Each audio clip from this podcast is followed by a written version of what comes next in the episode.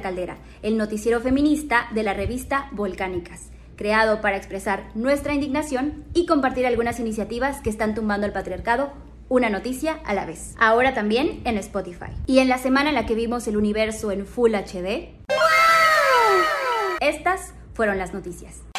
México.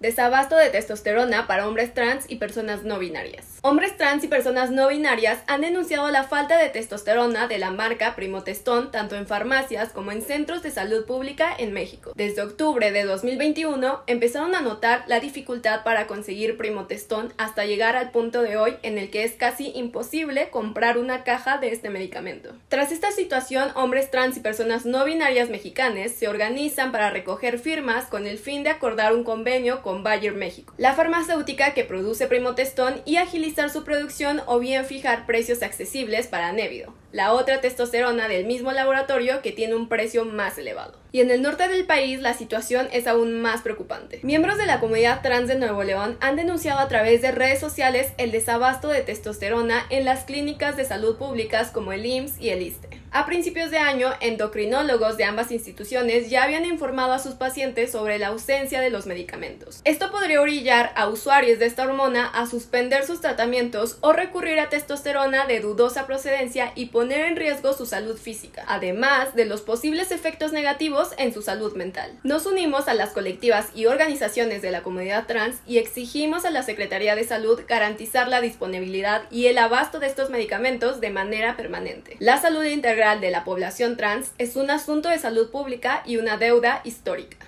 Colombia. ¿Qué está pasando con el fútbol femenino? El 8 de julio arrancó la Copa América Femenina en Colombia y en el partido inaugural las colombianas levantaron sus brazos en señal de protesta durante el himno nacional, exigiendo igualdad, garantías y condiciones más justas para el fútbol femenino en Colombia. Pero los avispados de Win Sports no entendieron nada. Ese mismo día, la DIMAYOR había anunciado que no habría segundo semestre de Liga Femenina, supuestamente por falta de equipos. Pero justo en el medio tiempo de ese partido inaugural Colombia-Paraguay, el presidente de la Federación Colombiana de Fútbol, tras una reunión informal con el presidente de la DIMAYOR, informó que sí habría Liga Femenina en el segundo semestre.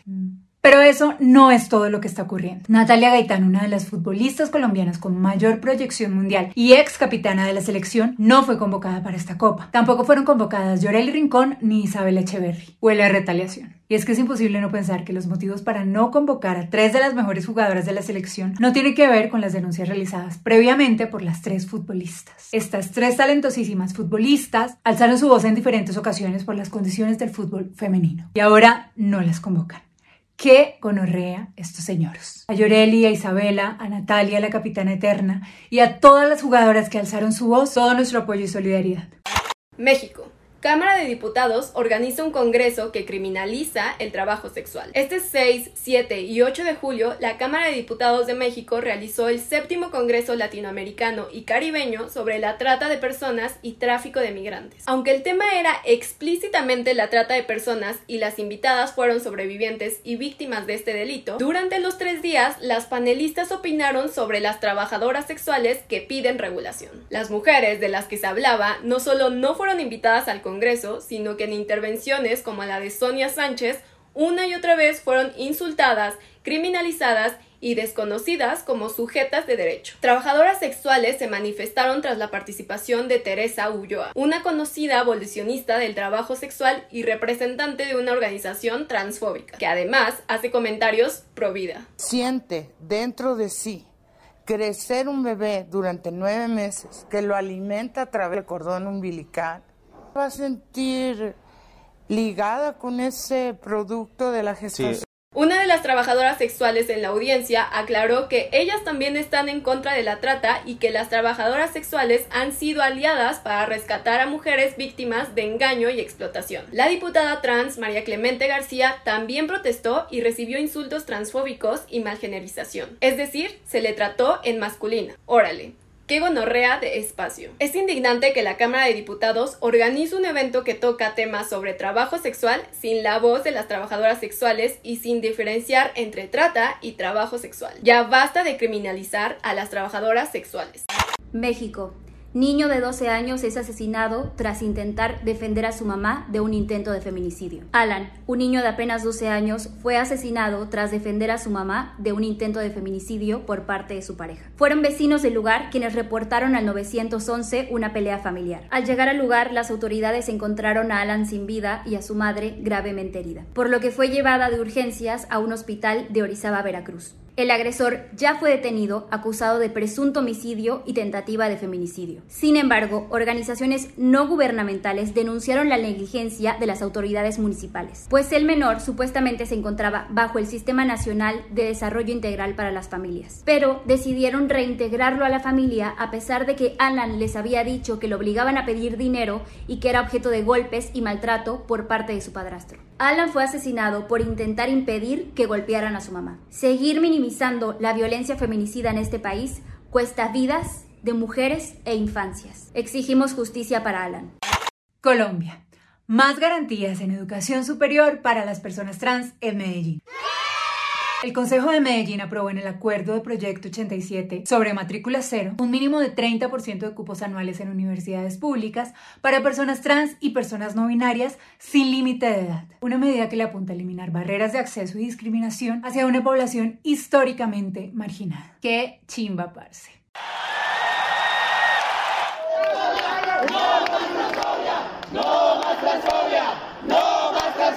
Y por cierto, felicitaciones, Emma Amor. Antigua y Barbuda declaran inconstitucional ley que criminalizaba el sexo homosexual. La Corte Suprema del Caribe Oriental declaró inconstitucional una ley que criminalizaba en pleno 2022 el sexo homosexual en Antigua y Barbuda. La ley estipulaba 15 años de prisión por sostener relaciones sexuales entre adultos, disque por inmoralidad sexual en pleno 2022. Ante la demanda de un hombre homosexual y el grupo de mujeres contra las violaciones, la jueza Marisa Robertson determinó que dicha ley violentaba el derecho a la libertad de expresión y protección de ser discriminado con base a su preferencia sexual y que era inconsistente con el derecho de las personas mayores de tener relaciones sexuales en privado. La jueza también pidió cambiar parte de la ley, que hablaba entre el coito entre hombres y mujeres, y lo cambió por el coito entre personas. Celebramos este nuevo triunfo contra la discriminación. México.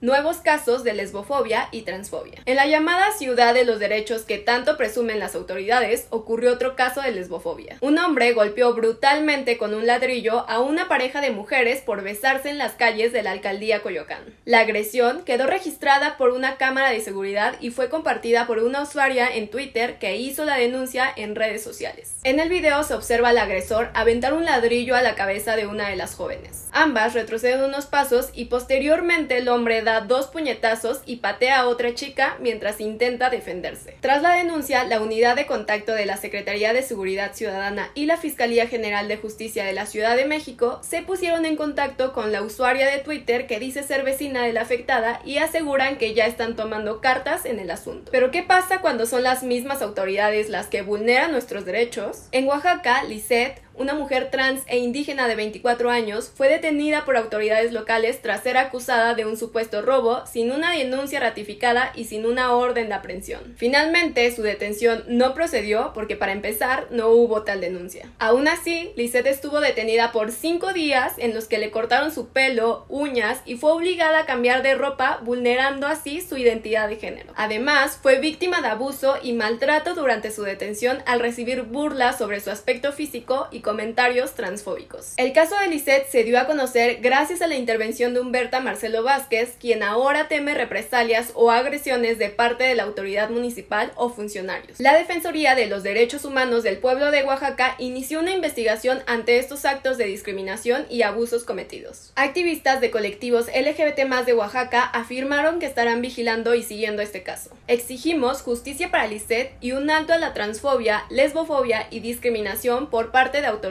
y de toda la sociedad.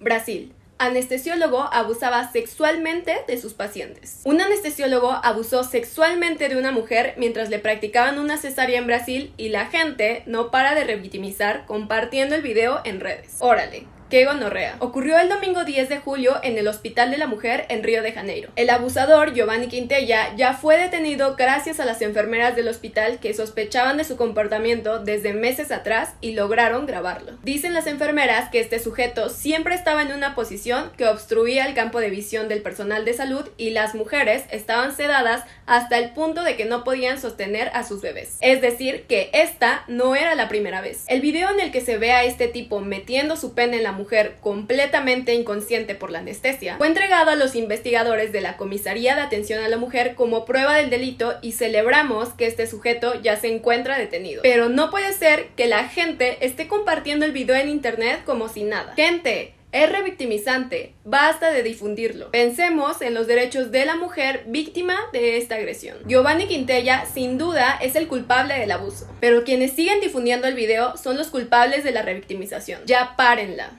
Hay un poquito de toxicidad en tu positivismo corporal, querida Sasha Fitness. Y ya sé que toda esa Sasha hasta el punto de correr a tomarse cuanta pastilla recomienda para adelgazar. Pero no está chévere querer apropiarse de las narrativas del movimiento body positive y body neutral. Cuando tienes el cuerpo más trabajado de Instagram. Amiga, no. Contexto. La coach nutricional y fitness venezolana subió una de las famosas fotos del antes y después para mostrar la diferencia de su abdomen en la mañana y en la tarde. Todo esto después de comer. Salvo por el color del agua, son la misma foto, Sasha. Celebramos la existencia del activismo gordo y otras maneras de reivindicar los cuerpos diversos. Pero fotos como las de Sasha, de personas totalmente normadas, crean el efecto contrario. Así que mejor no ayudes, querida.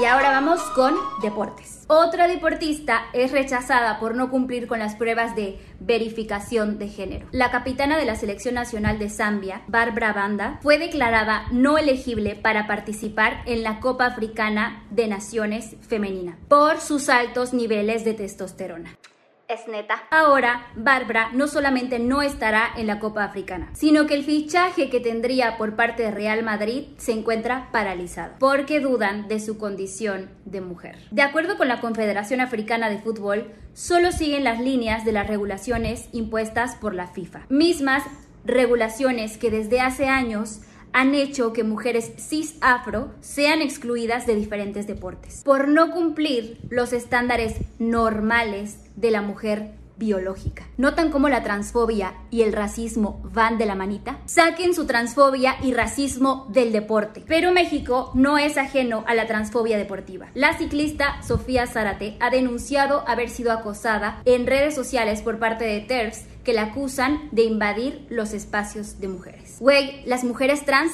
son mujeres. Ya basta de disfrazar de feminismo a sus discursos de odio. Y la machiperla de la semana va para el señoro que piensa que las víctimas opacan a sus feminicidas. La escritora mexicana Cristina Rivera Garza recibió el premio Villarrutia por su libro El invencible verano de Liliana, que trata sobre el feminicidio de su hermana. Ante la premiación, un tal Felipe Garrido, hay quienes dicen que escribe, opinó que el asesino está opacado en la historia y que le intriga las justificaciones de su crimen que son tan fascinantes para lectores como él. Y es que señoros como Felipe Garrido se babean por una literatura que repite estas narrativas patriarcales a las que están tan acostumbrados. Pero como dijo Cristina, los asesinos tienen demasiada prensa. Tenemos que verlas a ellas. Yo creo que tenemos que verlas siempre, a ellas, no a sus asesinos. Sus asesinos ya los vemos en todos lados. Sus asesinos tienen demasiada prensa. Si te gustó este noticiero, ahora también en versión podcast, compártelo con tus amigas. Nos vemos o escuchamos la próxima semana.